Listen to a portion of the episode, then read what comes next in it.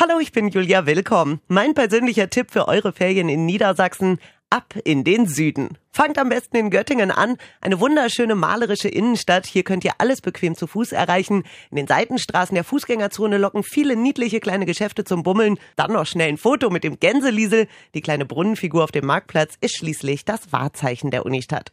Und es geht noch weiter nach Süden, 20 Kilometer die A7 runter bis nach Hannmünden, auch die Drei-Flüsse-Stadt genannt. Das schmucke Fachwerkstädtchen ist Idylle pur, drumrum ganz viel Natur und Wald, ideal zum Wandern oder Fahrradfahren. Und nicht zu vergessen die drei großen Flüsse Weser, Werra und Fulda. Hier gibt's Kanu, Kajak oder Motorbootouren. Gemütlich Kaffee trinken könnt ihr an der Himmelner Fähre mit Blick auf die Weser. Hier könnt ihr die alte Gierseilfähre beobachten. Die bringt nicht nur Radler und Wanderer von Ufer zu Ufer, es ist auch Platz für drei, vier Autos. Also viel Spaß!